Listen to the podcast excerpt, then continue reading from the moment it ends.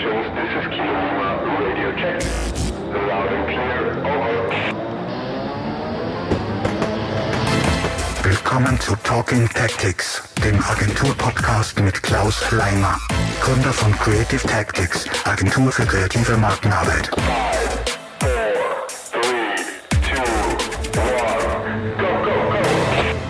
Herzlich willkommen zu einer neuen Folge von Talking Tactics.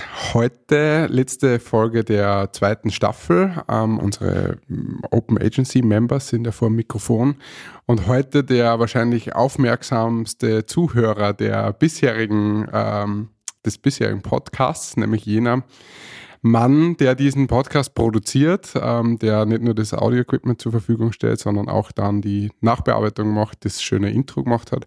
Und die Stimme ist dem einen oder anderen vielleicht auch aus dem Intro dann bekannt. Jawohl. Freut mich, dass du da bist. Hallo Max Kögel. Hallo Klaus. Freut mich Ähm, sehr. Du bist der Mastermind hinter Nordhang, der Audioagentur, Agentur für, äh, kommen wir gleich dazu. ähm, und bevor ihr da jetzt rumlabert, vielleicht gleich zu dir, vielleicht magst du dir mal kurz vorstellen, wer bist du, wie heißt du, woher kommst du, warum bist du hier? Äh, Okay, viele Fragen in einem. Ähm, ja, ich bin Max Kögel. Geburtsname ist allerdings Markus und born and raised in Salzburg. Bin da in unserem Open Agency Office der Oper sozusagen, was die Jahresringe betrifft, die man so angesammelt hat. Ach so, wie viel, wie viel Jahresringe, wenn man fragen darf? Äh, 29 natürlich. Also die 27 überlebt, Ja, nein, der Fünfer steht noch nicht davor, aber es kommt bald. also in den besten Jahren. Genau, ja, absolut. Ähm, ist auch tatsächlich so. Ja, na, born and raised in Salzburg und ja, wo fangen wir da an? Wenn du jetzt nach einem Werdegang fragen würdest oder warum ich da bin, ähm, dann ist das, dann sitzen wir noch lang da. Wir haben ein bisschen Zeit. Wir haben ein bisschen Zeit. Ich sage mal so, mein Weg war nie linear Okay. zu dem, was es jetzt ist, aber eins stand immer am Anfang und das war eigentlich, ähm, my first love was the music. Also es hat mit Musik alles begonnen. Okay. Woher, woher kommt es? Ist es äh, Elternhausbedingt irgendwie? Oder es ganz und gar nicht. Okay, Absolut nicht. Ja. Da gibt es ja ganz viele Geschichten, warum man das äh, hat, aber bei mir überhaupt nicht. Ja. okay. Das ist so ein philosophisch. Ja. Woher kommt das dann, ja, wenn man es nicht vorgelebt bekommt? Aber ich kann mich erinnern an den einen Punkt, wo das Feuer gestartet ist. Ich weiß das noch ganz genau. Es war, ähm, warte mal, das muss gewesen sein 1982. Und es war, ich habe ferngeschaut mit meinem Vater und es war immer sonntags die Hitparade Mhm. im Fernsehen, ja. Also Okay. die Chartshow, die österreichische Top of the Pops auf Österreichisch, die hieß die großen Zehn Geil. äh, mit Udo Huber. Äh, wurde immer so am Nachmittag aus einer Disco moderiert, so meistens aus einer oberösterreichischen Landdisco oder so. Kann man googeln, die großen Zehn, ist legendär. Jedenfalls ähm, habe ich das angeschaut. Mein Vater war schon an Musik interessiert, aber jetzt nicht so, dass ich irgendwie mit Rock'n'Roll sozialisiert worden wäre, gar nicht. Und dann schauen wir das so und ich weiß, ich kann mir die Plätze 10 bis 2 nicht erinnern, aber ich kann mir an Platz 1 erinnern. Ja. Und das war Nena, Aha. 99 Luftballons. Ja. Und ich habe das dann mal Jahre später mal wieder angeschaut, das Video. Also die haben dann, die sind nicht live auftreten, sie haben dann halt das Video gezeigt. Ja. Und Das Video ist die ersten zweieinhalb Minuten ist es irgendwo, sie steht in einem Feld und so weiter und singt halt diesen Song, der Welthit geworden ist. Und das Ende aber ist dann im Video, im Unterschied zur, zur Platte sozusagen, äh, Live-Recording, also von einem Konzert Okay. wo sie auf der Bühne steht und dann diese letzte Strophe singt und das ganze Publikum singt mit. Okay. Und man, wahrscheinlich verklärt man Dinge im Nachhinein, aber ich erinnere das so, dass ich gesagt habe, das will ich auch machen. Genau das. Ah, knapp anzogen auf der Bühne Na, das stehen nicht. und singen. Das nicht. Mit Achselhaaren und Schweißbändern, was das Markenzeichen von Nena damals war. Ähm, na, aber das war so, ich, ich, hab, ich erinnere das so, das war der Moment, wo ich gesagt habe, ich will genau das machen, ohne Also- Wenn und Aber. Auf einer Bühne stehen, ja. keine Ahnung, was ich da tue, ja, weil ich konnte bis dahin kein Instrument, kein gar nichts. Und da stehen dann Leute unten und singen das, was ich da mache, mit oder applaudieren oder ja, so. Okay, jetzt mal ganz ehrlich. Hat sich der neunjährige Max da in die Nena verliebt oder in die Musik? Beides. okay. Natürlich beides. Es war dann natürlich Bravo, Starschnitt und es wurde gesammelt und so weiter. Und es gab ja so wenig, ja, muss man auch sagen. Es gab ja kein Internet und äh, YouTube, Instagram oder sonstiges. Ja. Das heißt, es wurde jedes Zeitungsschnipsel, das man gefunden hat, natürlich ähm, gesammelt, aufgehoben und jede, es war dann auch tatsächlich die erste Platte natürlich, ja, weil ich gesagt habe, okay, ich würde es sofort irgendwie haben, beziehungsweise eine Kassette, Ah, geil. weil im Kinderzimmer gab es ja keinen Plattenspieler, sondern einen Kassettenrekorder. Für das jüngere Publikum einfach mal googeln, Kassette, äh, äh, wie das ausschaut. Es, es ist äh, inzwischen, glaube ich, es werden in Amerika mehr Tonträger-Kassetten wie CDs verkauft inzwischen. Also Okay, das kommt also wieder. Revival. Ja. Ah, Revival, ja, so wie Vinyl. Cool. I don't get it. Ähm, Ja. Warum? Aber egal. Genau, und das war dann ja das erste Fantum natürlich, Mhm. sozusagen. Ja. Und ja. Okay, also du bist durch, durch Nena quasi oder durch diesen Moment in, ein Vorbote von MTV auf ORF, äh, phänomenal, Ganz bist genau. du quasi zur Musik gekommen. Ähm, wie ging es dann weiter? Hast du dann ähm, klassisch Blockflöte gelernt oder? Auf keinen Fall. Auf keinen Fall. Und ich gebe auch den klaren Tipp an jede äh, Mutter und Vater auf dieser Welt, verbrennt jede Blockflöte, die ihr findet. Ähm, Blockflöte, Entschuldigung, zerstört jegliche Musikalität und jedes Vergnügen an Musik, finde ich. Ja. Ja, nicht nur für den Spieler, sondern auch für die Zuhörer. Auch, ja, Ja. absolut, ja. Und, du es- weißt, wovon du sprichst, du hast zwei Töchter. Genau, ja, und es macht keinen Sinn. Also Blockflöte macht keinen Sinn. Ja, das ist ähm, nicht cool und das wird nie die Begeisterung, weil es eigentlich schwer ist, damit man gerade einen Ton rausbringt. Ja. Mhm. Und wozu? Du hast ja keine Vorbilder. Oder kennst du irgendeinen Star, der Blockflöte spielt? Ich nicht. Äh, Am nächsten dran vielleicht Lizzo mit einer, was hat die, hat die eine Querflöte oder irgend sowas? Querflöte, ja, das, das geht nur so ein Ja, bisschen. Ja, auch, ähm, ja. auch schwierig. Ja. Na, eben nicht, gar nicht. Äh, Wie hat das? Gute Frage eigentlich. Ich wollte Gitarre spielen, aber irgendwie hat mir keiner eine Gitarre gegeben. Ich habe dann mal, doch, ich habe dann zu Weihnachten so eine Bontempi-Orgel bekommen, ja. Mhm. Boah, das ist wie Vicky Slimer Piper, wir droppen lauter so 80er Jahre Namen. Bontempi. Also das war so die Marke für so Heimorgeln. Ja, ja. geil. Ähm, die hat da so einen Knopf gehabt, wo man so einen Rhythmus einschalten hat können. Mhm. Genau, und dann, ja, ich weiß nicht, dann im, im Gymnasium oder in der, was war das noch, Volksschule, Gymnasium, aufmerksam im Musikunterricht gelauscht, ja, was Mhm. sind Harmonien, ja, was Mhm. ist ein Dur-Akkord, was ist ein Grundton, was ist ein Terz und so weiter, ein bisschen Harmonie- Harmonielehre ein bisschen aufpasst. Und dann halt einfach mit dieser Heimorgel, aha, so geht das, ah, so macht man C-Dur, ah, cool. Und dann einfach so angefangen, auditiv, also ein bisschen zu hören und versuchen, irgendwelche Sachen nachzuspielen. Also nur Learning by Doing. Mhm. Also kein Musik, Privatunterricht, gar ähm, Und dann aber war einfach nur der Wunsch Band, ja. Und das, Mhm. das, und also das Fantum für die Musik oder für Band sein wollen war größer wie die Interesse. das, das Interesse am technischen Lernen eines Instruments. Ja. Das, Ah, okay. also mit einem Schulfreund dann hergegangen und am Nachmittag getroffen und halt einfach aus, aus Pappe, aus Karton und Spagat halt Gitarren baut. Geil, okay. Ja, einfach nur zum Luftgitarrespielen. Das Wort gab es damals noch nicht so. Ja, ja. Aber mit- nicht mit Luft, sondern mit einer Mhm. Ding, damit das cool habt ausschaut Band und gespielt. gepostet. Wir haben Band gespielt und wir haben gepostet. Ja, wir gesagt, was soll's, wir kennen kein Instrument, ja, hilft ja nicht. Ja. Und irgendwann haben wir dann mal gesagt, ja, weil das, das wäre schon cool, wenn wir mal so in echt und so. Und dann haben wir irgendwie, er hat in der Schulklasse jemanden gehabt, der zumindest Gitarre und Schlagzeug spielen hat können. Und so, boah, den müssen wir uns krallen. Ja. Mhm. Und mit dem haben wir dann die erste Band gemacht. Ja.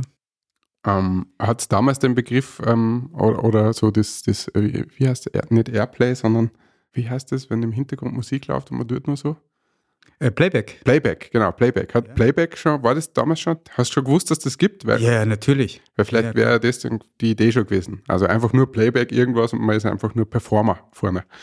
Ja, da kam aber dann relativ bald der Milli Vanilli-Skandal. Ah ja, Und daher war das natürlich komplett verpönt. Also, wer es jetzt wieder nicht kennt, Milli Vanilli war so eine, eine so Plastik-Retorten-Band, die keine Band war, das waren zwar Sänger, ähm, produziert von Frank Farian, der Bonnie M. in den 70er Jahren groß gemacht hat und produziert hat und alles geschrieben hat und sowas auch dort. Und der hat einfach mit gecasteten Sängern das aufgenommen und hat die zwei Posterboys sozusagen dahingestellt und hat dann gesagt, die singen das, ähm, weil die halt cool ausschauen. Cool und, ausschauen, ja. Und mega erfolgreich, weltweit wirklich. Ähm, und dann gab es halt eine MTV-Show, wo das Playback dann hängen geblieben ist. ja, cool. Und dann fiel es auf und dann war es ein Skandal. Und äh, voll traurig. Ich meine, der eine hat sie dann ein paar Jahre später wirklich umgebracht, ja, weil er damit okay. nicht umgehen hat können, ja, mit diesem, Krass. Das nicht diesem gewusst. Knick. Ja. Also den, den Skandal habe ich nur irgendwie so, weil wie das rausgekommen ist, habe ich mir schon gedacht, so, hm, ich, ich habe mir gedacht, das ist eh normal, dass das so läuft. Na, das war damals schon. Ich meine, obwohl, Bonnie M war ja zum Teil auch Ja. so, ja, sondern Ja. die Sängerinnen, ja, die waren schon, die zum Teil die auf der Platte, aber auch nicht alle. Ja, Und der Mann in der Band, der da so rumhupft und, und so Mama, Mama Mhm. macht, das war Frank Farian selber. Ja. Und da hat er auch damals schon so einen Posterboy hingestellt. Ja. Okay. Äh, ja. Ähm, wie, wie, alt warst du zur ersten Bandgründung? ja, das war dann Ungefähr. erste Gymnasium. Was ist das dann? Zehn, zehn, elf. Mhm. Okay. Da warst du dann ein paar Jahre früher dran als ich. Da kommen wir nachher vielleicht noch kurz dazu. Ah, okay. Ja. Äh, okay. Wa- Was habt ihr für Musik gemacht? Covers. Mm, Ja, klar, weil was soll ich sonst machen? Aber nicht nur. Also wir haben, also ich glaube, wir haben relativ sofort, also ich vor allem angefangen, Songs zu schreiben. Und, und stilistisch? Rock, Rock. Rock, Okay. Rock, das, war, Pop, ja. das heißt, warte mal, Ähm, das haben wir jetzt im Jahre äh, dann 92, so- 93, 94, so in der Gegend, 94, 95? Du musst nur ein Jahr weg dann. Was? 84, 85, 86 war das dann so. Also 84, 85, 86. Ja, also ich kann Okay. mich erinnern, 1986 war, glaube ich, dann schon Band, da war dann Hard Rock, 86, war dann okay. in, ja, Mhm. so, Hair, also Hair Rock, würde man jetzt sagen. okay. Bon Jovi Ja. und so, Motley Crue, solche Mhm. Themen waren dann relevant und dann wollte man natürlich auch Rock'n'Roll, ja. Aha, okay. Lange Haare und Rock'n'Roll. Lange Haare waren noch nicht erlaubt von der Mama, aber okay, also erste Band, äh, erste, ähm, erste Gehversuche, ähm, Songs schreiben und ähm, nämlich ähm, ohne ein Instrument zu können. Also Ja. ich habe das so gemacht, ich habe Texte natürlich hast du geschrieben auf Englisch. dann in der Band? Ja, ich glaube ganz am Anfang ja. Ja. Was hast, alle.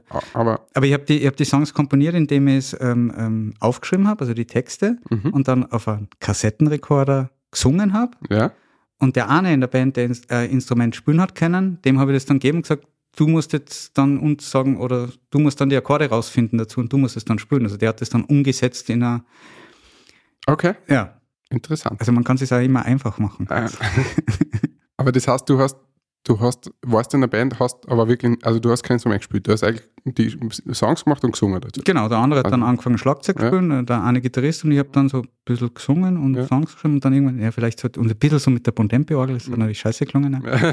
ähm, und dann, ja, dann haben wir, dann haben wir halt so, so Feten gemacht, also die ersten Auftritte waren halt so eigene Feten, so ein bisschen Okay. so Labum, so mäßig. ja. Geil. weißt du nur, wie die Band geheißen hat? Die hieß Award, so wie Award. MTV Music Awards. Ah, Ja. Okay. Bold Statement. Furchtbarer Name. Die zweite Band dann, die dran, das haben wir dann verworfen, hieß dann Cold Chin. Das, weil das ist ein Song von Kiss gewesen.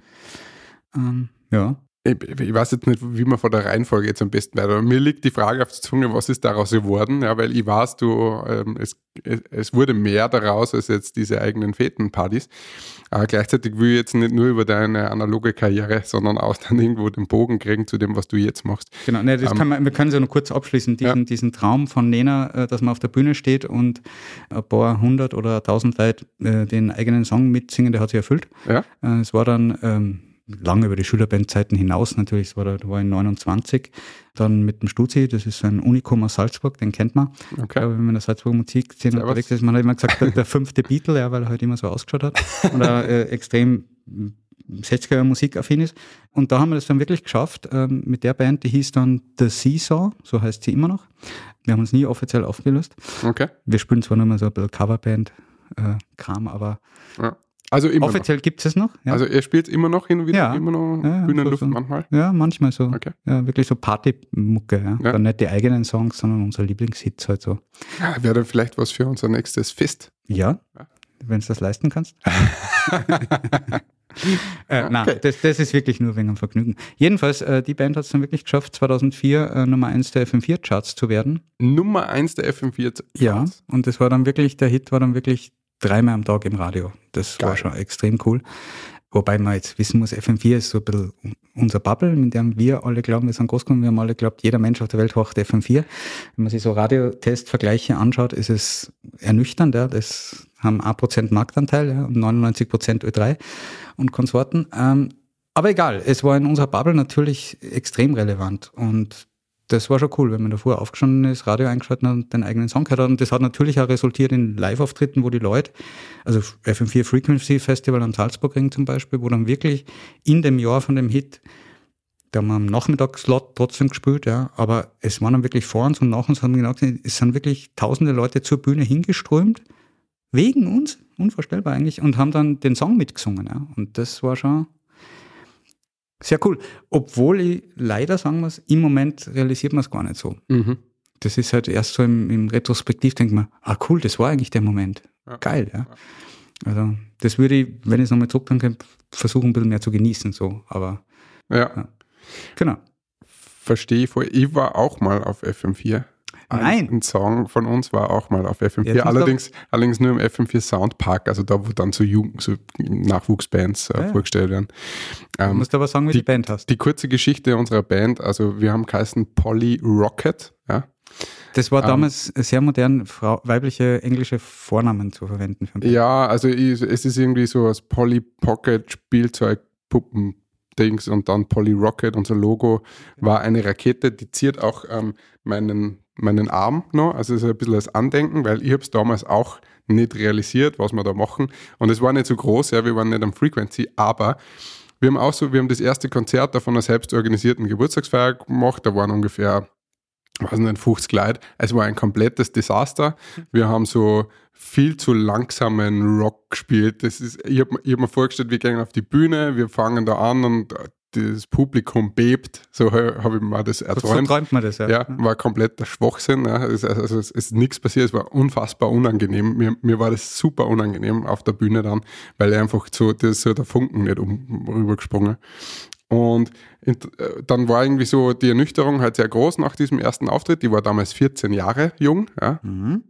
Ähm, wir haben in Linz ähm, den ersten Auftritt gehabt. Und wir haben aus welchem Grund auch immer einen Anruf gekriegt, das hat nichts mit diesem ersten Konzert zu tun gehabt, ähm, ob wir Vorband von Three Feet Smaller im Posthof spielen wollen. Mega. Und Three Feet Smaller war damals für mich alles. Ja, also Three Feet Smaller, Gurda Lachara und dann die ganzen amerikanischen Punk, Skate-Punk, Pop-Punk-Bands, die es halt so gegeben hat. War cool. Und dann war so, okay, passt, geil, machen wir. Gleich zugesagt und dann haben wir gesagt, Jungs, wir ziehen das durch, wir probieren es nochmal. Aber wir, wir spielen, und das tatsächlich, wir spielen dieselbe Setlist, die wir beim ersten Konzert gehabt haben. Allerdings alles äh, Fulltime. Doppelt so schnell. Äh, alles doppelt so schnell, haben das haben ein bisschen umarrangiert, haben das alles viel, viel härter, lauter und mehr punkiger gemacht. Und so sind wir dann auftreten. Und das war eigentlich Hat schon, war schon ganz geil. Es gibt eine Aufnahme davon, von diesem Konzert. Sch schwierig. schwierig. Aber es war unser zweites Konzert überhaupt. Und wir haben insgesamt, ich schätze mal so, also uns hat es, glaube ich, uns hat es, glaube ich, drei Jahre gegeben, so in der Mhm. Konstellation. Also uns hat es drei Jahre gegeben. Meine ganze Bandzeit war nur drei Jahre. Ich habe dann auch mit, mit der Matura habe ich auch nicht mehr weitergemacht dann. Ähm, wir haben dann auch größere Konzerte gehabt. Wir haben nur zwei, dreimal mit Three Feet Smaller, Guadalajara und solche Bands gespielt. Ähm, ich glaube, beim größten Konzert waren tatsächlich so um die 1000 Leute am Gelände oder 1200 Leute am Gelände und wahrscheinlich bei uns vor der Bühne wirklich 300, 400. Also das war schon richtig fett dann Ja. äh, für unsere Verhältnisse. Ähm, habe dann paar Gastauftritte bei besagten Bands dann gehabt. Also wir haben sie dann ein wenig zusammentauscht. Dann war einmal der Sänger bei uns und ich einmal bei einer. War super geil im Nachhinein gesehen. Und Ja. was war deine Rolle in der Band? Ich war Sänger. Ah, Sänger. Ich war Sänger, ich, ich kann ein bisschen Schlagzeug spielen, aber nie gelernt. Und ich kann ein paar Griffe auf der Gitarre, aber auch nicht gut. Und bei uns war es auch ähnlich. Ja. Ähm, Ich hab, mein Gitarrist, m, der Andi, hat, ähm, hat ein paar Chords äh, aufgenommen oder, oder im Proberaum anges- angestimmt und ich habe dann halt einfach nur so hm, hm, hm, hm. dann habe ich die Melodie gehabt, die kann man das Gott sei Dank relativ gut merken Mhm. Und habe dann halt da die Texte draufgeschrieben. Das ist interessanterweise, das ist jetzt, ja, wie, das ist jetzt überall, das ist fast zehn, ja, fast 20 Jahre her und ich kann eigentlich die meisten Texte immer nur, aber nur, wenn ich die Melodie dazu höre. Ja, klar. kommt keiner aufsagen, aber mit Melodie geht. Ja, war eine geile Zeit, ähm, möchte nicht missen, aber ja, wie du sagst, im Nachhinein cooler als währenddessen und ja, Riesenspaß halt letztendlich. Ja, Na, bei uns, es war dann natürlich ein bisschen, ähm, weil man ein bisschen verkrampfter ist sozusagen. Ja? Also wenn man dann ein gewisses Level erreicht hat, ja, dann Mhm. will man natürlich mehr. Ja. So. Und, oder man will es wiederholen. Das ist so ein bisschen das Ja. generell das Problem mit Musikern und mit so, ich bin da sehr anfällig für Gewiss- sowas. Ja, diese- gewisse Sucht auch dahinter. Voll, ja. Ja. Also der liebe Rocco Schamoni hat mal gesungen, Geld ist eine Droge und ihr seid alle drauf und bei mir, ich würde ummünzen, der Erf- Erfolg ist eine Droge. Mhm. Und da bin ich halt voll drauf. So. Ja. Das hat ja, also, kann man jetzt vielleicht die Parallele jetzt ins Berufliche ziehen, das ist immer nur so, ja. Also die, die größte Freude ist irgendwie, wenn irgendwas was man macht, ganz egal was, Ja, aufgeht. wenn das aufgeht. Ja. Ja. Und das ist völlig wurscht, in welchem Bereich, ob das jetzt musikalisch ist oder pff, irgendwas anderes. Ja. Ja. Aber ist eine gute Überleitung. Also ähm, wir schließen die Bandzeiten ab. Ihr seid offiziell nicht aufgelöst. Ihr spielt hin und wieder nur so just for fun ein bisschen, aber das ist Genau. nicht das, womit du äh, deine Millionen verdienst. Noch Son- noch nicht. Das, also, äh, äh, ja. Ah, kommt man von der Musik fast nicht weg, aber ich mache wieder mehr Musik gerade aktuell Ja. und zwar für mich selber und also äh, alleine sozusagen, Mhm. Produzenten, Elektronik, Musik, Popmäßig, Produzententum mit ähm, teilweise externen Sängern und da ja ist gerade die Woche was sehr Cooles entstanden, was mal schauen. Ja. Ja. Also, äh, falls du, falls du ihn suchst, ja, ich, ich, ich sing gern mal. Ah ja, na bitte. Ja. Featuring Klaus. Geil. Wie ging es denn dann weiter? Also du hast ja wahrscheinlich, ich weiß nicht, war mal dieser Punkt da, wo man sich entscheiden hat müssen, mache ich die Musik weiter oder muss ich was Na. einen richtigen Job machen? Na, ja, na, der war aber anders. Also ähm, die Karriere hat ja begonnen im Tonstudio. Also ich habe maturiert, dann habe ich äh, noch ein Jahr lang äh, eine Lehre nach der Matura gemacht beim äh, Kiwi Music, ja, also Musik, Einzelhandel. Ähm, und nochmal ganz kurz zurück, mein Vater ist, ähm, war sein Lebtag lang Unternehmer. Der hat eine Bäckerlehre gemacht und gleich danach hat er sich selbstständig als Bäcker gemacht und Konditor. Und die letzte Station war dann jahrzehntelang, dass er Lebensmitteleinzelhändler war, also Einzelhandelskaufmann. Und von daher habe ich dieses unternehmerische Gen immer schon ein bisschen drin gehabt. So. Ähm, und diesen Dienstleistungs- Gedanken, ja, Mhm. dass Dienstleistung extrem wichtig ist, ja, weil das haben wir im, im Supermarkt, also im Sparmarkt äh, halt immer gehabt. Ja, ähm, und da bin ich schon mit sechs Jahren drum rumgelaufen und habe halt ein bisschen mitgearbeitet ja, und habe halt mitgekriegt, auch was Arbeit bedeutet. Mhm. Dass man halt, dass das Regal nicht selber einrahmt, der um acht der Supermarkt aufsperrt, sondern dass da Leute schon um halb sechs unterwegs sind.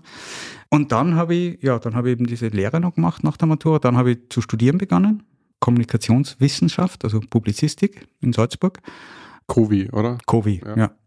Das war mir nicht so ganz befriedigend natürlich, weil es eigentlich nicht, es hat leider zum Beispiel, die ihr gemacht habt, die Multimedia Art FH hat es noch nicht gegeben. Mhm. Leider. Also das, wie die dann kommen, dann gedacht, boah. Da wäre wahrscheinlich das- der Audiozweig dann ja, genau der Ding das, das gewesen, wäre genau meins gewesen. Mhm. Absolut. Aber sowas hat es in ganz Österreich überhaupt nicht gegeben. Mhm. Also da hat es diese SAE und so weiter wahrscheinlich Ja, aber das ist eine reine so. Tontechnikschule, ja. Und Das ist wieder dann mir zu in A-Schiene. Also Ja. Multimedia Art wäre genau mein Zweig gewesen. Okay. Aber ist ja wurscht, hat es nicht gegeben. Äh, studiert und nebenbei ähm, als Musiker damals, das muss man vielleicht noch sagen, es gab noch keine Programme für Laptops, es gab noch keine Laptops, mit denen man Musik machen hat können, sondern wenn man eine Band hatte, musste man ins Tonstudio. Mhm.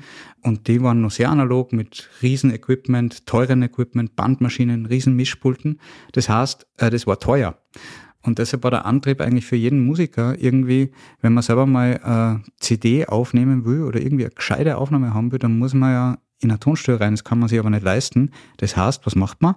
Ähm, man fängt dort irgendwie zum Arbeiten an. In dem Mhm. Bereich. Ja. Okay. So war es bei mir dann genauso, ja. Also dass man dann äh, in, der, in, der, in der Nacht, in der Überstunde sein eigenes Zeug machen kann. Mit Ganz dem genau Equipment so. vom Arbeitgeber. Ganz genau so. Okay, cool. Und so war das auch bei mir. Also es war das damals größte Tonstudio in Salzburg. Mhm. Sonic Flow Studio gibt's immer noch. Ähm, der liebe Wolfgang Schrammel war dann sozusagen mein Mentor. Mhm.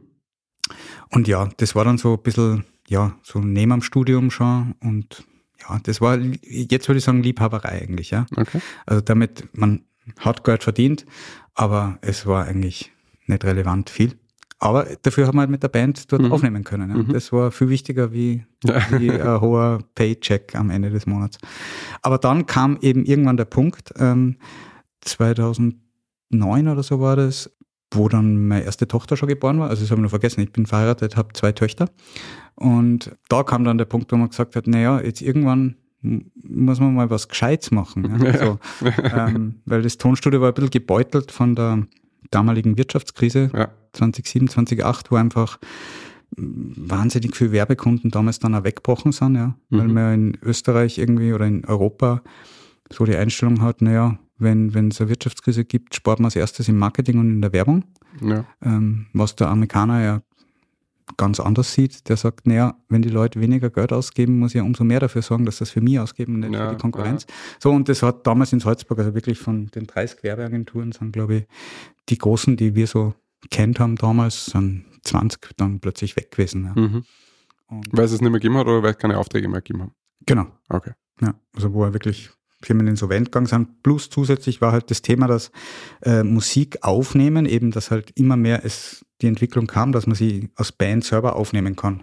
Und Mhm. zwar in einer halbwegs guten Qualität schon. Das heißt, diese Schiene brach dann auch noch weg, ja, als Einnahmequelle. Und dann haben wir gesagt, okay, jetzt muss man irgendwann mal Geld verdienen. Ja. Mhm. Und dann ähm, bin ich in die Eventbranche rübergeschwuppelt. Mhm. Ähm, und habe dann sechs Jahre lang für eine Firma gearbeitet, die hauptsächlich in der Fünf-Stern-Hotellerie Konferenztechnik Partner ist, sozusagen. Ja. Also Okay. ja, hauptsächlich so Großkonferenzen, Events in den großen Hotels Deutschlands und Österreichs. Also irgendein Speaker auf der Bühne, große, Genau. Große Leinwand, große Beamer, Mhm, groß, ja. viel Tontechnik und so. Ja. Es war jetzt nicht ganz artverwandt, Ja. also nicht ganz fremd, so war schon verwandt. Und, aber für mich war diese Fünf-Stern-Hotellerie völlig neu. Mhm. Aber das war wieder so ein Ding, ähm, wie oft in meinem Leben, rein ins kalte Wasser. Sie, nachdem er gesprungen ist, sie dachte, hab, was mache ich da eigentlich? Bin ich bescheuert? äh, aber dann ist eh schon zu spät. und dann ist man drinnen und irgendwann groovt man sich ein und es war eigentlich, ähm, ja, ähm, super Zeit. Ich habe dann äh, Operations gemacht, also wirklich auch Events umgesetzt, geplant Mhm. und aber auch ähm, äh, Sales gemacht sozusagen. Das waren die ersten Vertriebs m, reinschnuppern in, wie ist es, äh, Vertriebler zu sein sozusagen. Ne? Mhm. Auch sehr ungewohnt, weil das haben wir damals im Tonstudio überhaupt nicht gemacht. Wir haben immer nur gewartet, ob er kommt oder nicht. Ja. Ja. Und uns dann gewundert, komisch, wir haben keine Aufträge. Ähm, genau, und da war ich aber alleine am Standort Salzburg. Mhm. Und diese Firma war eine internationale Firma mit Hauptsitz in Frankfurt. Und deshalb habe ich es auch so lange dort ausgehalten, weil ähm, ich diese Angestelltenverhältnisse, die ich im Tonstudio auch gehabt habe und dann auch bei dieser Firma, eher so gesehen habe, wie wenn das meine Firmen wären. Mhm. Also ich habe das immer so, also wirklich so mehr oder weniger gelebt, das ist jetzt mein Ding, ja. Am- Ja. Am Wochenende ans Telefon gegangen und Ding, ich habe da nicht auf Stunden geschaut, sondern war da über, irgendwie überzeugt davon und habe das ganz cool gefunden und die Leute haben mir in Ruhe lassen, deshalb ging das, ja. Weil ich kriege immer dann ein Problem, wenn ich mich ein bisschen eingesperrt fühle, ja. Dann Mhm. Kriege ich ein Problem. Deshalb, ich war lang angestellt und bin ja jetzt erst seit kurzem wirklich Fulltime selbstständig. Ja. Zum ersten Mal im Leben, so Ja. richtig, ja. Ja. Aber eben das Bandsein war schon eine Art von Unternehmertum. Das, was ich von meiner Familie mitgekriegt habe, war Unternehmertum und eben diese Stationen, die ich da gehabt habe, das war immer wie wenn es meine eigenen Firmen gewesen wären.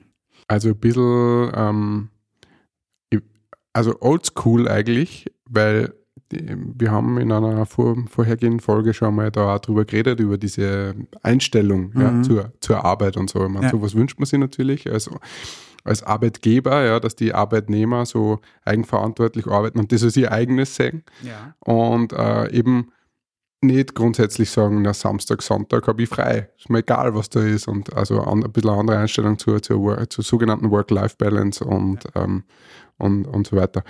Aber das heißt, was ja schon cool ist oder was dann schon eher modern ist, würde ich sagen, von dem äh, ehemaligen Arbeitgeber, ist, dass sie halt machen haben lassen. Ja, also du, hast wahrscheinlich sehr viel Eigenverantwortung gehabt und, und wenig, ähm, äh, wenig Helikopter über dir, die Ja. da genau auf die Finger geschaut haben, oder? Ja, und wenn es dann aber passiert ist, weil im Konzern irgendwie ein äh, Führungswechsel war oder, oder, Vorgesetztenwechsel oder so, Ja.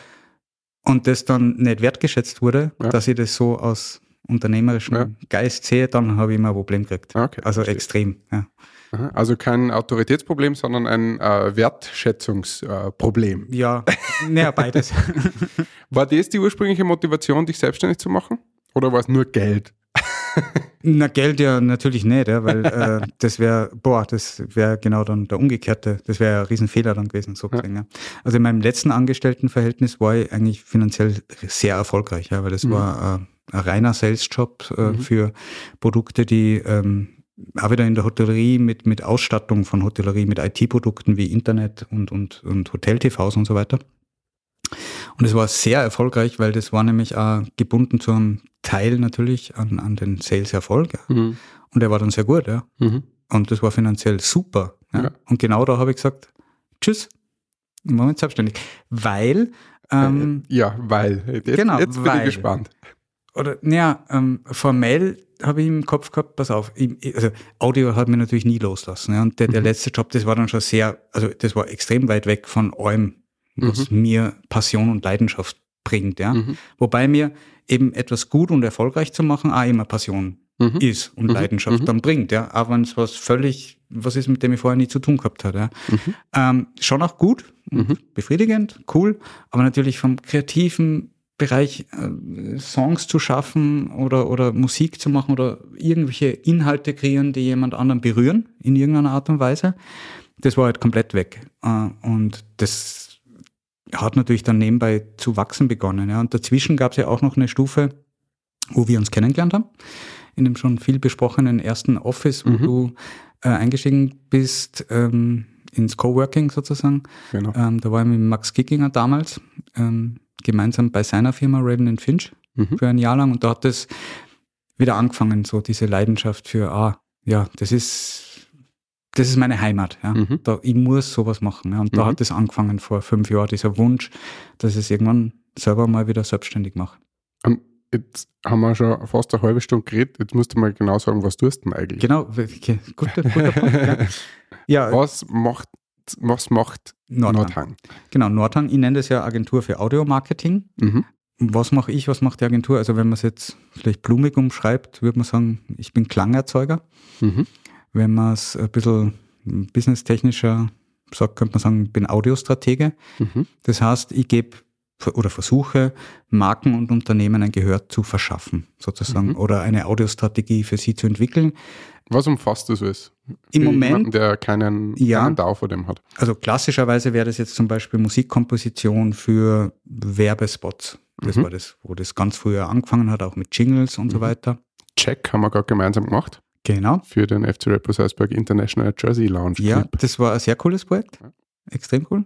Kommen wir vielleicht nachher dazu, warum. Ja. Ähm, und ja, im Moment ist es, mein Hauptprodukt sozusagen ist die Nische in der Nische, nämlich, die nennen sie Audio-on-Demand-Produkte oder Mhm. Podcast Mhm. allalong Okay. sozusagen. Das heißt, wir machen Podcast für Unternehmen hauptsächlich. Mhm. Auch äh, für dich zum Mhm. Beispiel, ja.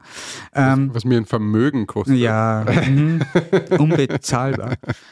Nee, aber hauptsächlich eben für Unternehmen, ähm, weil ich glaube, dass das ein super Marketing-Tool ist und ein super Kanal, wo auch Bedarf da ist, weil er Zeit bietet, um was zu erzählen. Mhm. Also weil die Aufmerksamkeitsspanne, falls jetzt noch wer zuhört, bei uns zum Beispiel, dann hat er jetzt schon eine halbe Stunde zugehört. Ja. Und das ist in der Social Media Welt nicht vorhanden. Ja. Die Aufmerksamkeitsspanne ist im Swipen Ja, unter bei- einer bei- Sekunde oder so. Ja, irgend sowas, ja. Maximal drei. Genau. Und Unternehmen haben zum Beispiel keine Zeit mehr, Geschichten zu erzählen. Ja. Mhm. Ähm, da habe ich zum Beispiel vor ein paar Jahren, das war auch so ein bisschen so nochmal die Zündung, warum man auf das Thema geht, war, ich habe ein Interview gehört mit dem Chef von Dr. Oetker, der Mhm. Marke. Mhm. Äh, habe gar nicht gewusst, was denen alles gehört. Ja. Also da gehören äh, Radlberger und Mhm. ganz viel Getränkemarken dazu, aber natürlich auch diese klassische Kernmarke mit der Pizza zum Beispiel. Und der hat gesagt, wissen Sie, ähm, vor zehn Jahren hatten wir noch Fernsehwerbung und die war ja auch relativ kurz, aber es waren immerhin 30 Sekunden, Ja. wo wir dieses äh, Restaurante Pizza, wo, wo zwei Menschen, zwei Verliebte auf einer Brücke ein Dinner haben. Mhm. Mhm. Aber diese 30 Sekunden haben zumindest gereicht, um noch eine Geschichte zu erzählen, Ja. die jemand berührt. Ja. Und die verbindet man dann mit der Marke. Und die hat nicht erzählt, äh, die Pizza ist so viel besser wie die andere, weil, sondern sie hat nur ein emotionales Bild geschaffen. Aber dafür braucht man Zeit. Ein bisschen, ja. Mhm. Ein bisschen. Ja. Und 30 Sekunden ist eh schon wenig, aber immerhin, das, was waren das noch für goldene Zeiten, wo man nur 30 Sekunden Zeit gehabt hat? Wir 15, 10 oder bei irgendwas Neuem, was der David Ja. letztens angesprochen hat, drei Sekunden. Da Ja. kannst du nur genau Dr. Oetker sagen und dann ist fertig. Genau, und fertig. Ja. Eben, und da ist Podcast natürlich ganz anders. Ja. Ja. Und ja, wie ich das begonnen habe zu denken sozusagen und auch auf Marken zugegangen bin vor so drei, vier Jahren, bin ich dann sehr aufs gegen die Wand gelaufen. Mhm. Sozusagen mit dem, hä, Mhm. verstehe ich nicht. Mhm. Was, wieso? Was Mhm. soll das sein? Warum? Hä? Ähm, habe aber natürlich, weiß man, wenn man nach Amerika geschaut hat, das funktioniert. Und zwar sehr gut für Marken. Ähm, und es ist halt immer so in unserem Bereich, was in Amerika funktioniert, kommt vier Jahre später auch bei uns Ja. an. Und es ist angekommen, definitiv, ja. Aber du bist jetzt nicht nur die Podcast-Agentur, sondern also jetzt vereinfacht gesagt, alles, was eine Marke klingen lässt, egal jetzt ob ein äh, Soundlogo, oder ein, äh, eine, keine, keine Ahnung, ein Anrufbeantworter, falls es sowas noch gibt, oder irgendein, Ja. ähm, vielleicht sogar, ähm, wie sagt man da, im Corporate Music, also wenn Ja. irgendwo was läuft in einem Eingangsbereich oder so, dass das entweder kuratiert ist oder sogar selbst komponiert ist, Ja. dann alles, was irgendwie Vertonung von Clips oder sowas ist, Genau. aber alles eher auf der, auf der werblichen Seite. Also zu dir geht man jetzt nicht, wenn ich sage, ich habe jetzt da eine Doku und möchte, keine Ahnung, brauche irgendwelche Tiersounds da eine. Oder auch. Mm, Kann man auch mal, aber ja, im Moment ist ein bisschen ein Zeitproblem, Ja. wäre das sozusagen, das Mhm. dann noch umzusetzen. Und vor allem, das ist eine sehr handwerkliche Arbeit, Mhm. die ja dann wieder Zeit mit Geld verbindet, Mhm. sozusagen. Also je mehr Zeit du damit verbringst, desto mehr Geld machst du, aber du ist, kannst das halt, der Tag hat nur 24 Stunden. Ja, Ähm, haben wir eh schon ein paar Mal auch im Thema, zum Thema gehabt. Und das weitere Problem, warum ich da jetzt aktiv nicht draufgehe, ist, weil Musik sozusagen, so blöd das jetzt klingt, nichts mehr wert ist. mhm. Das klingt jetzt sehr negativ, aber so man ist jetzt gar nicht unbedingt. Es gibt natürlich in dieser Nische auch noch Marken, die extrem viel Wert darauf legen, dass sie einen ganz exklusiven Klang haben. Ja, Wenn das jetzt ein Hugo Boss ist, Mhm. ähm, der lässt die Musik, die in seinen Stores läuft, nur wirklich designen auch und Mhm. kuratieren. Mhm. Geil. Schaut nicht irgendeine Playlist ein, ja, Mhm. das Auch jetzt nach, der, Auch nach jetzt dem noch. Rebranding da Ja. jetzt und so? Gerade jetzt, Mhm. Okay. jetzt erst recht. Ah, jetzt hast du recht. Okay, cool. Ähm, oder, oder Firmen wie Adidas oder so in den Stores, ja, das ist wohl überlegt. Ja, da wird in jedem Land geschaut, dass da das aktuelle Jugendkultur stattfindet. Und da wird darauf geschaut, dass zum Beispiel, wenn jetzt Rihanna ein Koop mit Puma hat, dann darf das dort natürlich nicht laufen. So. Obwohl das der Kunde ja nicht wirklich aktiv merken wird, aber es ist denen nur total wichtig. Aber das ist ja auch eine absolute Nische in der Nische geworden. Wenn jemand jetzt ein Industrieunternehmen in Salzburg einen Industriefilm äh, macht und Musik dafür braucht, dann brauchen sie ein Minima dazu. Also das war früher anders. Also damals in dieser ersten Tonstudiozeit haben die so jemand wie uns braucht. Mhm. Wir brauchen Musik, ja, wir müssen zu einem Musikproduzenten oder einer Tonstudio, wo soll man sonst hernehmen? Weil es auch keine Plattformen gegeben hat, wo man sich free oder lizenzgeklärte Musik runterladen Null. Und Ja. wenn dann damals war es wirklich schlecht. Ja. Also so AKM oder Ja. GEMA-freie Musik war wirklich, also auf CDs dann und so. Ja, Wahnsinn. Also schlechteste Fahrstuhlmusik aus Ja. Schimpfwort sozusagen.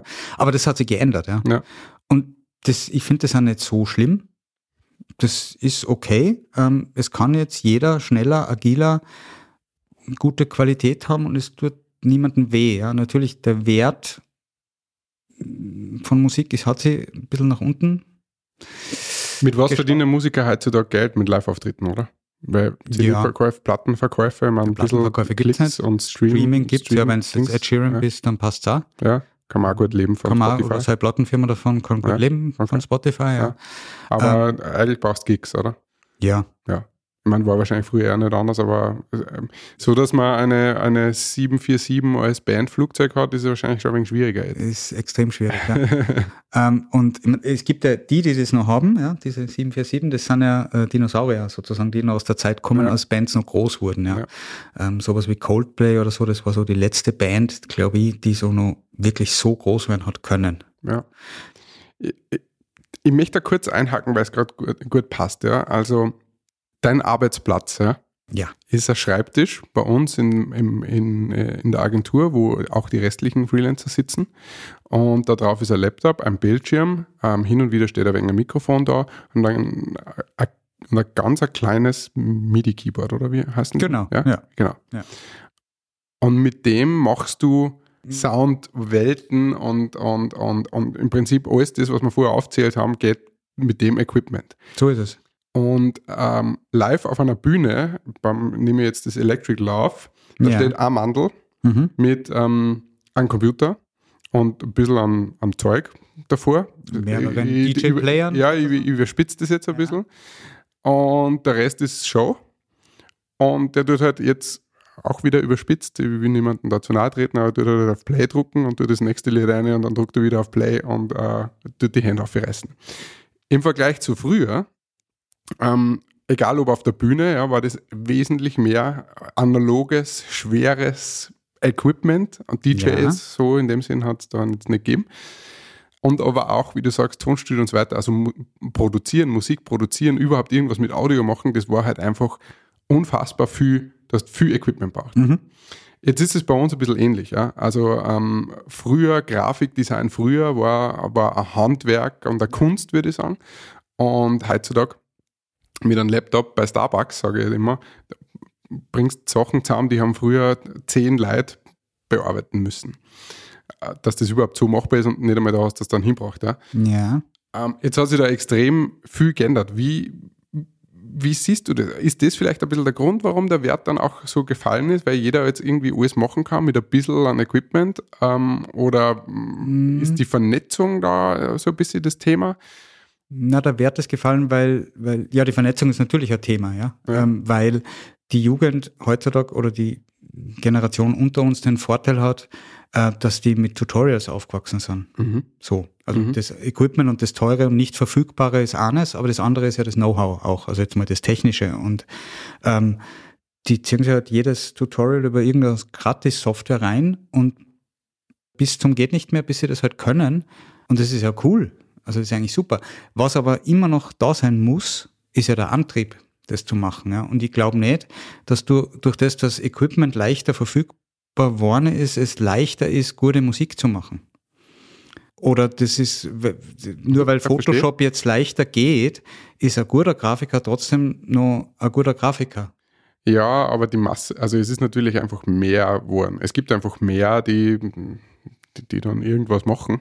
Es Ja. ist natürlich auch für, für Kunden oder für Marken halt auch dann schwierig herauszufinden, wer jetzt ein, ein guter Partner ist. Wer, Das ist richtig, Ähm, ja, aber ich glaube eben, weil du so in den, in den, mit dem DJ irgend so ein bisschen andeutet hast, so ein bisschen äh, leichte Abwertung sozusagen, das Ja. ist ja viel einfacher, ja. Ja. So. Ja. Das ist ja simpel. Das kann ich ja auch, ja.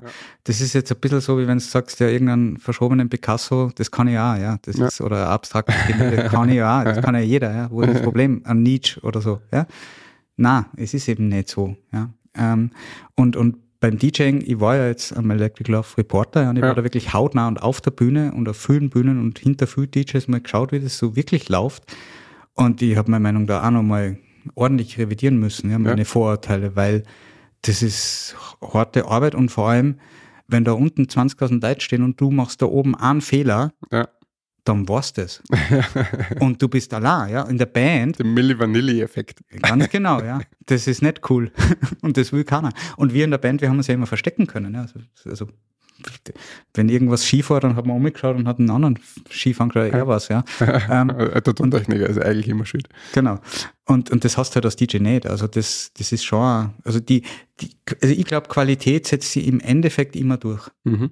Qualität, die kommen muss aus einer Emotion, aus einem Antrieb, warum ich das mache. Mhm. Ja, also ich glaube, es funktioniert nie, wenn du sagst, ah, super, das ist jetzt voll einfach, Musik zu machen oder Grafik zu machen. Cool, da kann man voll viel Kohle damit verdienen, deshalb mache ich das jetzt. Ja, aber der Einstieg ist bei vielen, glaube ich, schon so ein bisschen. Also nicht mit voll viel Kohle verdienen, sondern so dieses, ja, man kommt halt relativ leicht, probiert man es dann einmal und dann stoßt man halt an seine Grenzen. Aber was ich im Prinzip bei wenn hinaus wollte, ist, also wenn, wenn es diesen technischen Fortschritt nicht gegeben hätte und du hast ja im Prinzip jetzt beide Welten mitgekriegt, ja, ähm, ähm, dann würdest du wahrscheinlich jetzt nicht das machen, was du machst, oder? Weil das wäre wahrscheinlich einfach schwierig als Selbstständiger und Ja, das wäre Wahnsinn. Also jetzt da- dazu sagen, man macht jetzt den Einstieg oder damals und sagt, man gründet jetzt ein Tonstudio. Ja. Also, pff, Ja. Man muss einen guten Freund bei der Bank haben und vor allem ein richtig gutes Selbstbewusstsein. Ja. Aber die Entscheidung bei mir, es dann doch zu machen, selbstständig, war trotzdem nicht ganz leicht, weil ich ja nicht mehr Anfang 20 war. Und, Und- Familie hast. Familie habe. Ja. Ja. Und da habe ich mir ein bisschen so zusammengeschustert im Kopf, okay, ich muss natürlich nebenbei versuchen, in meinem Bereich jetzt Kunden zu akquirieren. Mhm. Sonst, also man kann nicht sagen von 0 auf 100, das Mhm. geht nicht, es ist einfach nicht schlau. Mhm. Generell nicht, aber in meiner Situation noch viel, noch viel weniger schlau. Und genauso habe ich das dann gemacht. Und ich habe mir dann irgendwie so erzielt, naja, okay, was sind meine Kosten im Monat? Was brauche ich ungefähr? Und dann, ah, ich glaube, ich brauche da einen Auftrag, damit ich mal drei Monate sozusagen über die Runden käme. Mhm. So, das war so mein, Aber du hast mit einem Polster gestartet, oder? Weil du hast gesagt, du hast vorher ganz gut verdient und hast ein bisschen. Äh, mit Familie und so bleibt nicht viel Polster über. Ne? okay. Nein, also es war war nicht nicht so, dass du sagst, okay, wenn jetzt, äh, wenn jetzt, ähm, Ja, ich meine, wenn jetzt drei Monate nichts passiert oder sechs Monate nichts passiert, dann äh, bist du noch nicht, wirst du noch nicht ausziehen. Hm, Sechs Monate glaube ich nicht, ja. Ja, Aber- ja, sechs Monate habe ich auch nicht gehabt. Aber bei mir waren es drei. Wie Ja, ich genau. gestartet habe, habe ich gesagt, okay, drei Monate, wenn kein Cent reinkommt, überlebe ich, Ja, dann wird es schwierig. genau. Aber ich habe es anders gesehen. Ich habe die Rechnung anders gemacht. Ich, ich wollte einen Auftrag haben oder Aufträge mit dem, das ist drei Monate Mhm. es abzüglich Steuern, Ja, nicht äh, ja, netto ist gleich brutto oder brutto ist gleich netto, sondern abzüglich aller Steuern ist es das, mit dem ich drei Monate meinen Lebensstandard, den ich jetzt habe, erfüllen könnte. Wenn ich es schaffe, so weit das Business nebenbei aufzubauen, dass das klappen würde, dann weiß ich, dann geht's auch weiter. würdest du es genauso wieder machen? Ja, Ja. absolut. Weil bei mir war es zum Beispiel so, ich habe mir über das ein bisschen zu viel Gedanken gemacht und war immer so auf der Suche nach dieser, ich würde jetzt sagen, im Nachhinein nach der Pseudo-Anstellung. Ich wollte zu diesen fixen Kunden, der, der mir die 2.000, 3.000 Euro brutto bringt, dass ich, dass ich meine Fixkosten zahlen kann. Und irgendwann habe ich, so ist dann eh, also ich habe irrsinniges Glück gehabt und so ist dann auch nicht passiert, aber jetzt im Nachhinein würde ich sagen, genau diese, diese Suche nach der Sicherheit, die irgendwie so drinnen ist in, in, in uns, wenn man, wenn man, oder wenn man rausgeht aus einem Angestelltenverhältnis, die ist eigentlich, die muss gar nicht sein. Ja. Also, wir haben jetzt nach wie vor keine Vertragskunden, die über längeren Zeitraum ist, das wollen wir auch gar nicht. Ähm, aber das hat mir schon, das hat mir die meisten schlaflosen Nächte. So, wen, wen kriege ich ins Boot und das mir quasi mein Gehalt zahlt auf die Art. Ja, Ja. ja, völlig. Das ist dieses Denken. Das Ja, hat man. das. Kenn das, kann, kann das total nachvollziehen. Ja. Nur manchmal schaffe ich es irgendwie, mein Hirn auszuschalten bei sowas Ja. und spring rein. Ich Ja. spring dann los und denke mir im Springen, bin ich bescheuert. Was machst du da? ähm, das ist so wie Kinder kriegen. Also wenn du jetzt Währenddessen denkt man nicht viel. hoffentlich, ja. Na, aber ich habe mal nach meinem, der Geburt meines ersten Kindes so ein Jahr danach mal angefangen zu rechnen. Ah, das habe ich bis jetzt noch nicht gemacht. Ah, okay. Ja. Ähm, na gut. Äh, mach's mal vielleicht. Na, aber da haben wir gedacht, ah, bin ich, sind wir eigentlich wahnsinnig? Wir können uns doch kein Kind leisten. Ja? So, und, aber da war es dann schon spät. Ja. Also, Ich habe mal gehört, dass man irgendwie so mit, mit wahrscheinlich jetzt auf, ich glaube, 200.000 Euro musst rechnen, bis ein Kind aus dem, Mhm. aus, aus dem Gröbsten draußen ist und, Mhm. und auf eigenen finanziellen Füßen stehen kann, wenn es nicht ein absolutes Blitzerkind hast. ja, das steht auch so im Businessplan. Das wird dann äh, nach Abschluss des Harvard-Studiums sozusagen wieder eingefordert. Wieder eingefordert, ja, Rückzahlung. Jetzt hast du vorher gesagt, dass so deine, deine Passion ist, etwas erfolgreich zu machen. Und jetzt wirf ich da einfach mal hin. Sound ist dann erfolgreich, wenn man es gar nicht so mitkriegt. Was, mhm. ja, also wenn er nicht auffällt. Mhm. Ist ein Punkt, ja.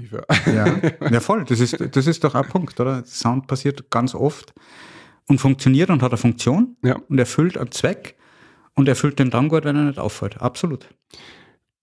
Was für, was für ein Zweck erfüllt Sound noch? Oder, weil Sound ist sowas extrem Schwieriges. Also man, man ist irgendwie bei uns, glaube ich, nicht so getrimmt auf das. Wir sind jetzt, glaube ich, der Österreicher ist musikalisch, ja, aber ist nicht generell so, dass wir so ein Rhythmusgefühl haben oder sonst irgendwas.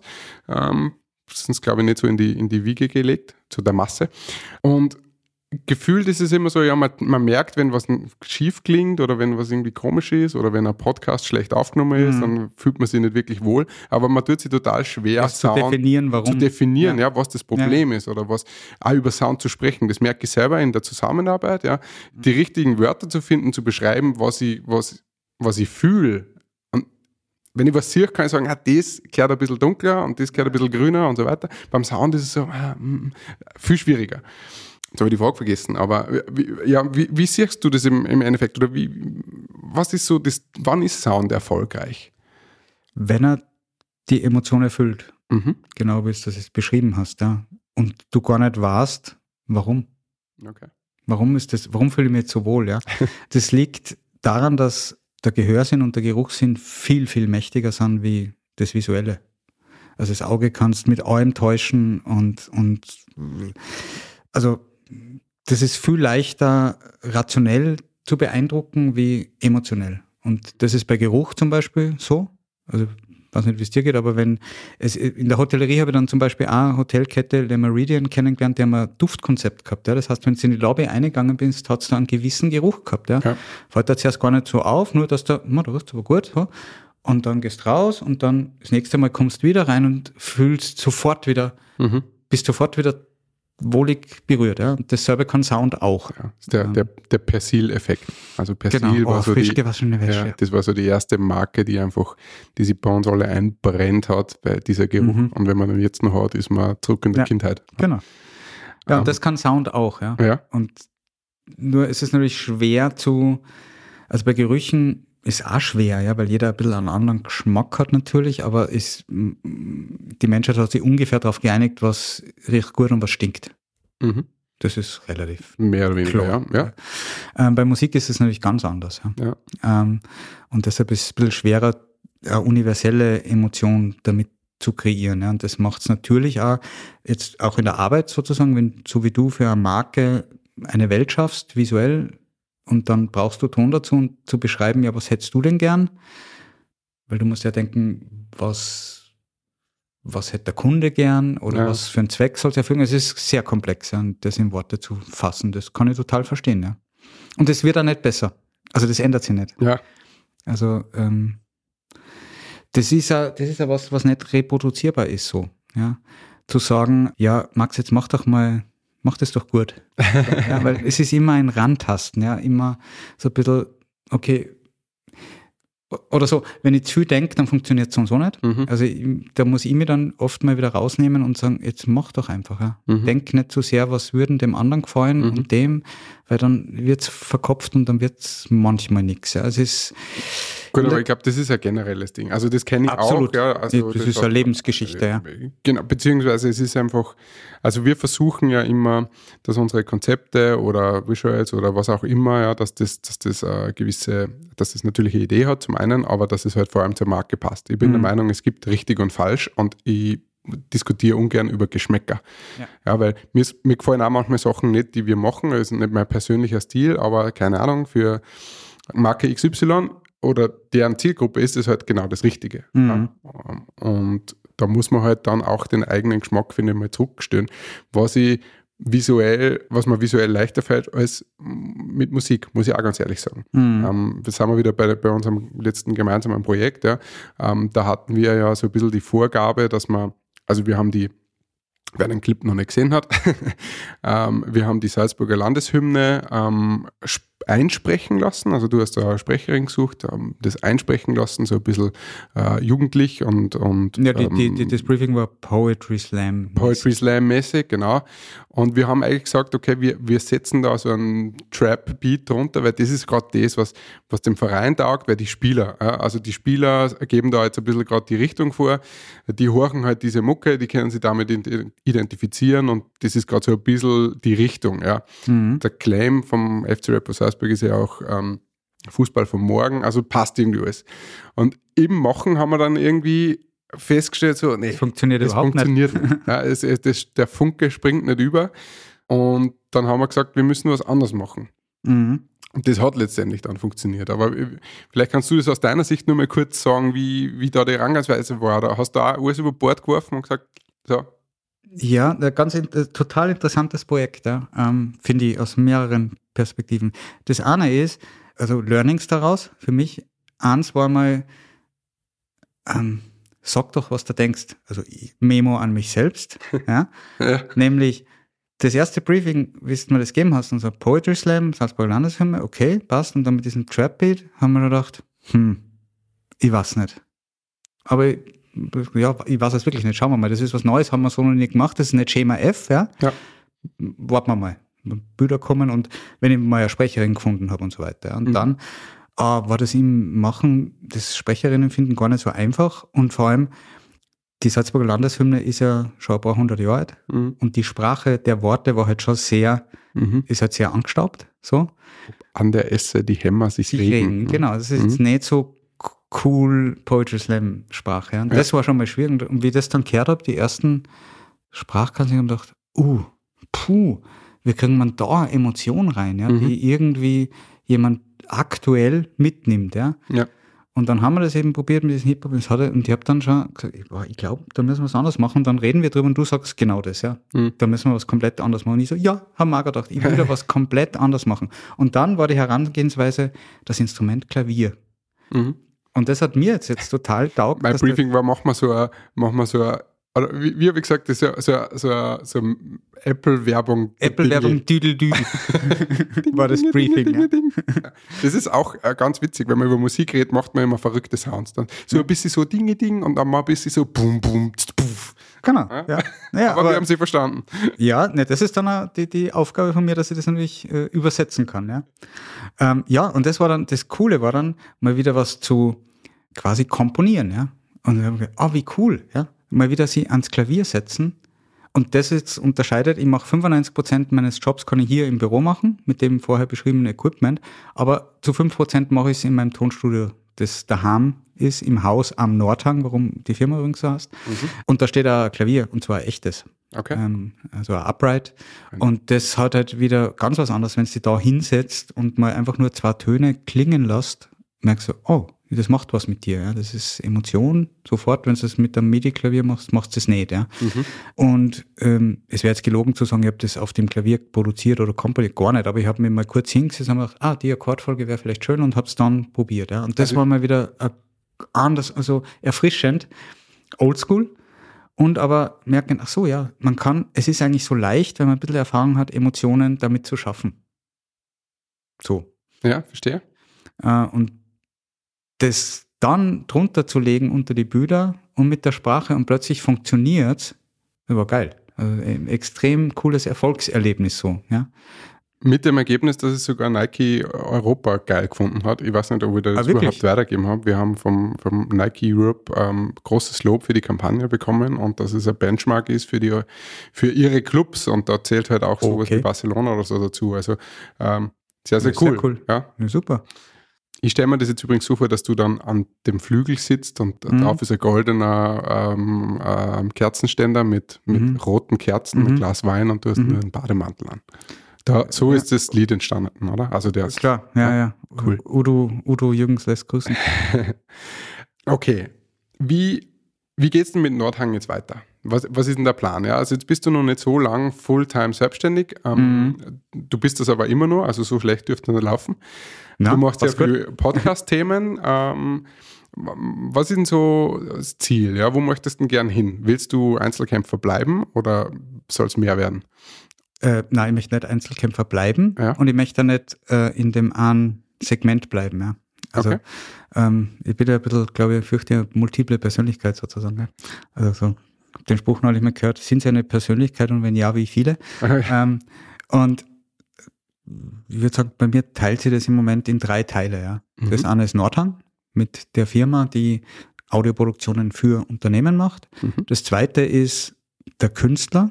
Mhm. Also mein Pseudonym als Künstler ist Max Markus, also Mhm. Spitzname und echter Vorname. Und da möchte ich und werde ich auch wieder ein bisschen Musik releasen. So. Die, so elektronisch. Elektronik, Pop. Ja. Elektro, Elektropop oder ist das schon? Okay. Elektronischer Pop, vielleicht ein Instrumental. Und die Benchmark im Moment ist, die man selber gesetzt soll irgendwie einen Song im Monat raushauen. Okay, cool. So, no matter what. Weil das jetzt nämlich geht. So. Mhm. Das kann man selber machen, ja. Ja. Das ist cool, ja. Also ich mag dieses Gejammere nicht über Streaming und man verdient ja nichts mehr. Dafür brauchst du niemanden fragen, du brauchst kein Millionen Dollar Budget, Ja. um Musik jeden Menschen auf der Welt verfügbar zu machen. Ja. Mhm.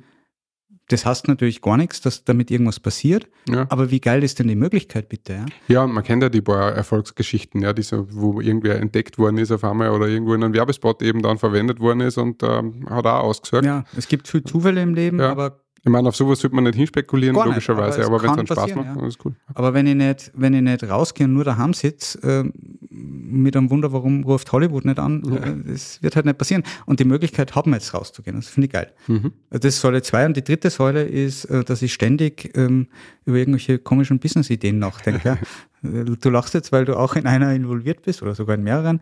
Ja, aber ich glaube, da sind wir sie recht ähnlich. Aber erzähl mal aus deiner Sicht. Ja. Über die Business-Idee oder? Na, generell, warum das so ist. ich weiß es nicht. Ich Äh, weiß schon. Ach so? Warum ist es so?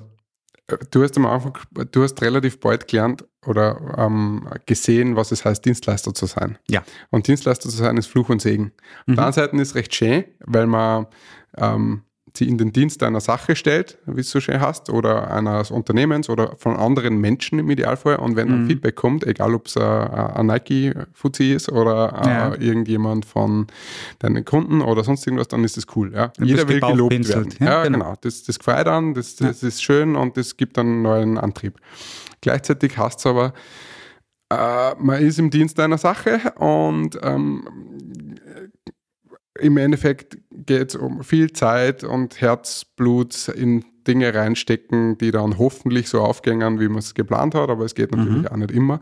Und die Versuchung oder die Verlockung, wenn man eine andere Business-Idee hat, die jetzt nicht auf einer Dienstleistung basiert, sondern vielleicht ein Produkt ist oder irgend sowas, das macht es halt spannend, weil man sich denkt, oder zumindest so denke ich immer, ich hab dann was, das ist geil und das kaufen die Leute und ich habe zwar viel Arbeit reingesteckt am Anfang, aber dann geht es so von selber. Genau, Das glaube ich, auf Fall kann man ja so- eh glauben. ja, absolut, So ja. wird es nicht sein. So wird es ganz sicher sein. Aber ich glaube, so dieses, ähm, ja, dieses, dieses, no, die Neugier auf was Neues, Neues ausprobieren, neue Felder da erobern, Na, das absolut ist klar. Das ist cool. Das, das, das Geld im Schlaf verdienen mit irgendwas, ja. Oder wie ich gelernt habe in einem der vergangenen Businesses halt Recurring Revenues, ja. Natürlich der Traum eines jeden, ja. Das Abo-Modell. Ja, genau. Oder mal sowas gründen wie Airbnb die Idee hat, ja. Ja. Und dann umsetzen. Ähm, ja, oder, Oder eine App haben, die man dann verkauft so. an irgendwen Großen. Das Genau. Ja, das spielt natürlich mit, klar, logisch, weil dieses eben, haben wir schon gesagt, Zeit gegen Geld tauschen und Auftragsproduktionen, die halt nicht skalierbar dann sind, schon gar nicht als Einzelunternehmer macht, ähm, ist, ja, kann man machen, aber das ist nicht mein Ziel, ja. Und, äh, In meiner Vorstellung ist halt auch immer so diese, die, dieses, dieses Feedback-Thema. Ich bringe ja gerne mal, wenn Feedbacks ausarten, das Beispiel des, ähm, des Wirtshauses. Ja. Wenn jemand bei mir du meinst jetzt Feedbackschleifen von Kunden oder Ja, genau, ja. Also wenn jetzt jemand kommt in mein Wirtshaus und zu mir als Wirt sagt, ich hätte gern ein Schnitzel mit Sauce Hollandaise, dann werde ich sagen, das haben wir nicht auf der Karte. Ich hätte es gern trotzdem. Okay, wir können das machen, aber wir würden es nicht empfehlen, das ist wahrscheinlich nicht so lecker.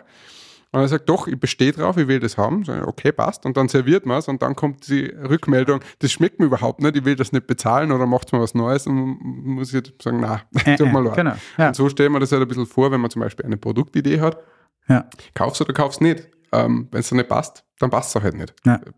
Nicht jeder muss das und das haben. das stimmt, ja. In, in, in meiner Vorstellung ist es ein bisschen einfacher, aber wahrscheinlich, Ich glaube, so ganz einfach ist es nicht. na, ein, ja, aber vielleicht leichter erklärbar, ich weiß auch nicht. Ich meine, es gibt da Leute, die diskutieren beim Biller, warum der Apfel das und das kostet. ja. Ja, ja. egal. Ja, also das sind die drei Bereiche. Mhm. Und ähm, um es jetzt mal äh, bei Nordhang zu belassen, das, mm, also klar, ich habe einen Businessplan, ja, den habe ich natürlich gemacht für ein Jahr, für drei Jahre und eine Vision für fünf Jahre. Wow, Ähm, vorbildlich. Ja, na, das ist ein bisschen übertrieben. ähm, na, aber ich habe wirklich ähm, die letzten Wochen ähm, sozusagen ein Vision Board für mich selber erarbeitet. Es ist noch nicht ganz fertig, aber eben für genau die drei Bereiche. Ja. Und für den, für den Nordhang-Bereich möchte ich schon da eigentlich zur führenden Podcast-Produktionsfirma in Österreich zumindest Okay, werden. Ja. cool. Das ist nicht ganz unrealistisch. Ähm, das wird aber auch allein nicht möglich sein. Mhm. Und inhaltlich möchte das, ähm, also Branded Podcast, so nennt man Podcast für Unternehmen, ist sicher ein Teil davon. Mhm. Da habe ich jetzt schon einige im Portfolio. Mhm. Ähm, Darf man da was sagen davon? Oder? klar, also Swarovski Optik war ein großer. Dann der Großglockner oder die Großglockner Hochalpenstraße ist einer der Auftraggeber, der Zoo Salzburg. Ja, es werden auch Ende des Jahres, Anfang des nächsten ein, zwei dazukommen. Cool. gibt einige Gespräche und damit bin ich eigentlich, also in Österreich sozusagen eh schon, ich kenne nicht für andere Unternehmen, die mehr wie einen Podcast für Unternehmen produzieren. Mhm. Ja. Also das ist eh schon relativ ein Alleinstellungsmerkmal in der Nische, Okay. der Nische, der Nische.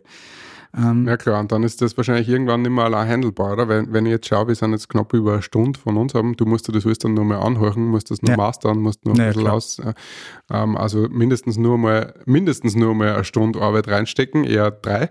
Und genau. dann muss das Ganze online gehen und, und, und so weiter und im Vorfeld, vor, genau. Also, Ein Unterschied zu unserem Podcast jetzt, muss ich mich dann auch vorbereiten. ja. Ja. ja. Ähm, Weil ja. du auch der Host dann bist? Also, Ja, zum Teil, ja. Ja? Das Okay. ist total lustig. Also da bin ich auch wieder jetzt eingeworfen worden in was oder habe mich selber gelabert oder mir ein- selber eingeschmissen, bin Kein losgeflogen und habe gedacht, was machst du da eigentlich? Ja, ähm, ja also beim, beim Glocknergipfel, das ist der Podcast der Großglockner Hochalpenstraße, da bin ich der Host. Ja. Es kommt jetzt dann noch ein zweiter, wo ich dann auch der Host bin. Und wenn ich da so drauf schaue, denke ich mir, Moment mal, hä? Wie jetzt? Wie, wie ist denn das jetzt gegangen? Ja? Ja. Ähm, war aber auch so ein Kindheitsthema. Ich habe als Kind schon, ähm, ähm, neben dem Musikertum, ist mir dann neulich erst aufgefallen, ich habe da immer so Radioshows moderiert. Für mich selber, ja. Habe ich auch gemacht. Kassette hat jeder gemacht wahrscheinlich, ja. Aber ich mag, ah, ja, und jetzt mache ich das in, dazu gesungen, auf Englisch, obwohl ich nicht Englisch habe. Kinder. Genau, ja, aber so Moderationen mit Ja. Verkehrsfunk und Ja, wie geil, oder? Und jetzt mache ich das und krieg Geld dafür. Ist cool. ähm, genau, das ist das. Und ich möchte aber auch noch das äh, als Produktionsfirma ein bisschen weitertreiben und auch eigene Formate entwickeln. Mhm. Also Eigenproduktionen sozusagen, ja? Okay. ähm, wo man dann mm, eigene Shows auch macht. Das kann sein in die Richtung Comedy gehen oder Quizshows oder keine Ahnung. Also da gibt's ein paar Ideen. Okay, cool. Ja, das ist so ein bisschen in der Planung, dass das wirklich aus Content Creation Firma sozusagen ein bisschen wächst. Das wäre schön. Das bringt mich so ein bisschen jetzt zu, weil es schön den Bogen jetzt oder den Kreis jetzt schließt, ja. Meine abschließende Frage an die wäre jetzt das Medium Podcast, ja.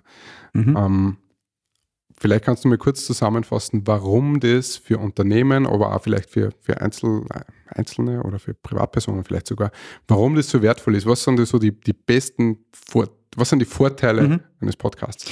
Ja, einer der größten haben wir vorher eh schon gesagt, Zeit. Ja, ein durchschnittliches Podcast-Format ist zwischen 10 und 60 Minuten. Mhm. Die meisten eben so genau in der Mitte. Mhm. Ah, Das ist wahnsinnig lang. Und das wird ja, bei Podcasts kann man ganz gut reinschauen in Statistiken, es wird auch dann genutzt und durchgehört von den Hörern. Podcast-Hörer sind wahnsinnig loyal. Also wenn man sich eine Podcast-Show mal ausgesucht hat oder eine gefunden hat, die einem gefällt, dann abonniert man die meistens. Das heißt, wenn eine neue Folge kommt, gefällt man sich schon drauf und hört die wieder. Ja, das heißt, ein wiederkehrender Hörer. Ganz wichtig, glaube ich, ist, du bist oft direkt am Ohr, weil es wahnsinnig viel mit Kopfhörern gehört wird. Das heißt, beim Laufen oder sowas, ja, Ja. oder beim Putzen oder so nebenbei, ja, weil da hat man gute Zeit. Aber dann bist du am Ohr, also im Ohr. Ja. Und alles andere ist ausgeblendet, ja. Das ist aus Werbersicht eigentlich doch ein Traum, oder? ja, du bist im Kopf. Du bist im Kopf, ja. Ja, so habe ich es Ähm, noch nie gesehen, das ist cool. Und das ist, das ist wieder unterbewusst total viel Mhm, wert, ja. ja. Weil, weil, ja, alles ist ausblendet, ja. Und Podcast-Werbung oder, oder Werbebotschaften im Podcast gibt es das eine, entweder du machst als Marke, als Absender einen Podcast und kreierst Content, Mhm. bist halt der Absender. Mhm. Ein guter Branded Podcast ist einer, finde ich, wenn du aber dann nicht über die Produkte oder deine Marke redest, sondern einfach nur relevanten für deine Zielgruppe äh, guten Content machst. Bisschen Branding. Dann ja. hoffe ich, dass wir ein guter Podcast sind. Ja, finde ich schon. Weil wir reden jetzt nicht darüber, über, nur über Wie Photoshop. geil Creative Tactics ist. Genau. Eben, ja. Gott sei Dank. Das, dann, du hast zwar manchmal eine sehr schmale Zielgruppe, aber du, du kennst deine Zielgruppe. Mhm. Und du kannst es analysieren. Und das ist wahnsinnig viel wert natürlich, weil bei Fernsehwerbung hast du halt einfach trichtermäßig da ausgeschütten, ganz breit. Hast zwar theoretisch fünf Millionen Menschen erreicht in Deutschland bei einer Samstagabendshow oder was weiß Ja. ich, aber du weißt halt nicht welche. Ja. Und du weißt nicht, was haben die dabei gemacht. Die meisten sind aufs Klo gegangen inzwischen und ja, es war von Kleinkind bis Oma alles dabei. Ja. Und ähm, bei Podcasts kannst du halt deine Zielgruppe schärfen und analysieren. Und zwar extrem genau. Und Werbebotschaften, also wenn du jetzt nicht an, an eigenen produzierst als Marke, sondern Werbung schaltest sozusagen in einem anderen Podcast, der ein Unterhaltungspodcast sein kann, wirst du nicht unangenehm wahrgenommen. Also gibt es ja Umfragen und Statistiken dazu, dass Podcast-Hörer Werbungen, erst recht, wenn es dann zum Beispiel von den Hosts selber vorgelesen werden und nicht ein Audiospot sind, Mhm. total akzeptiert. Ja? Mhm. Und, und die Leute nachweislich sich dann mit dieser Marke beschäftigen und draufklicken und sich das mal anschauen. Und das nicht als unangenehm empfinden, boah, da haben wir jetzt wer bedrängt mit einer Werbebotschaft. Weil sie ja äh, Vertrauen in, im Idealfall in den Host dieser Sendung haben, weil dem horchen sie ja jeden Tag oder jede Woche eine Stunde lang zu. Ja? Das ist ja, für die ist das so ein Teil ihres Lebens zum Teil geworden. Ja. Also vereinfacht gesagt, wenn wir jetzt eine Werbung für äh, äh, Gesundheitsbotschen ähm, da einschalten würden, dann wäre das so, hä? Das wäre ein warum? bisschen seltsam. Das wäre ein bisschen seltsam, ja. Ja. wenn wir jetzt über Ja, wenn Adobe sagt, Äh, genau, wenn irgend sowas ähm, ja. oder die FH Salzburg oder sonst Das war jetzt ein was, kleiner Wink mit dem Zaunfall, liebe Menschen von Adobe, die das jetzt hören. Genau, also Werbe, Wer- Werbebuchungen sind, sind möglich. Genau. Ja, das Ja. ist auch noch ein, ein Teil des, des Business von Nordhang, wo das auch hingehen kann, dass man eben mm, eine Plattform ist, wo man Werbungen vermarktet oder Podcast vermarktet, andere. Also jetzt nicht nur eigene produziert, sondern auch ähm, ähm, Podcasts vermarktet und Unternehmen die Möglichkeit gibt, in anderen Podcasts sozusagen Werbung zu schalten. Das ist auch noch ein Teil des Businesses, den man aufbauen kann mit der Agentur. Ja. Magst du sonst noch irgendwas loswerden? Ich, Na. ich, hätte eigentlich noch, ich hätte eigentlich noch voll viele Fragen, aber äh, das meiste ist eigentlich gecovert worden. Ich würde mich gerne an der Stelle jetzt ähm, nur mal bei dir bedanken. Zum einen für das, für das Gespräch jetzt. Ich habe das super spannend und äh, interessant gefunden. Äh, Und Ich zum, will dann doch noch was loswerden. Du willst doch, ah ja, darfst noch. Und zum anderen, ähm, zum anderen, dass du mich da ermutigt hast, dass wir das machen. Also ich habe Gott sei Dank sehr positives Feedback da jetzt schon gekriegt und äh, mir macht es auch wirklich Spaß. Also mir Mhm. macht interessanterweise die Rolle des Hosts ähm, jetzt mehr Spaß als die Rolle des ähm, Erzählers, äh, wie in der ersten Staffel. Ähm, habe ich nicht geglaubt, ehrlich gesagt, weil ich höre mir gern reden, aber ähm, sehr cool. Danke, dass du da wirklich auch viel, viel Zeit und Arbeit investierst ähm, und uns da eigentlich einen riesen Gefallen tust. Und ähm, so einen hochwertigen und, und, und, und guten, also Audit, technisch guten, äh, guten äh, Podcast für uns zur Verfügung stößt. Über die Inhalte, da bin ich verantwortlich. Also wenn da, wenn es da Beschwerden gibt, da gerne an mich. Aber ich glaube, über das, über Sound und alles, was rundherum ist, glaube ich, kann man sich echt nicht beschweren. Das ist schon auf einem sehr, sehr hohen Level. Uh, dafür danke, danke. Und es ist ja nicht vorbei. Auch wenn das jetzt die letzte Folge der zweiten Staffel ist. Wir sind jetzt durch mit alle unseren Bürokollegen. Alle haben einmal äh, ihr Mic-Zeit gehabt. Ne?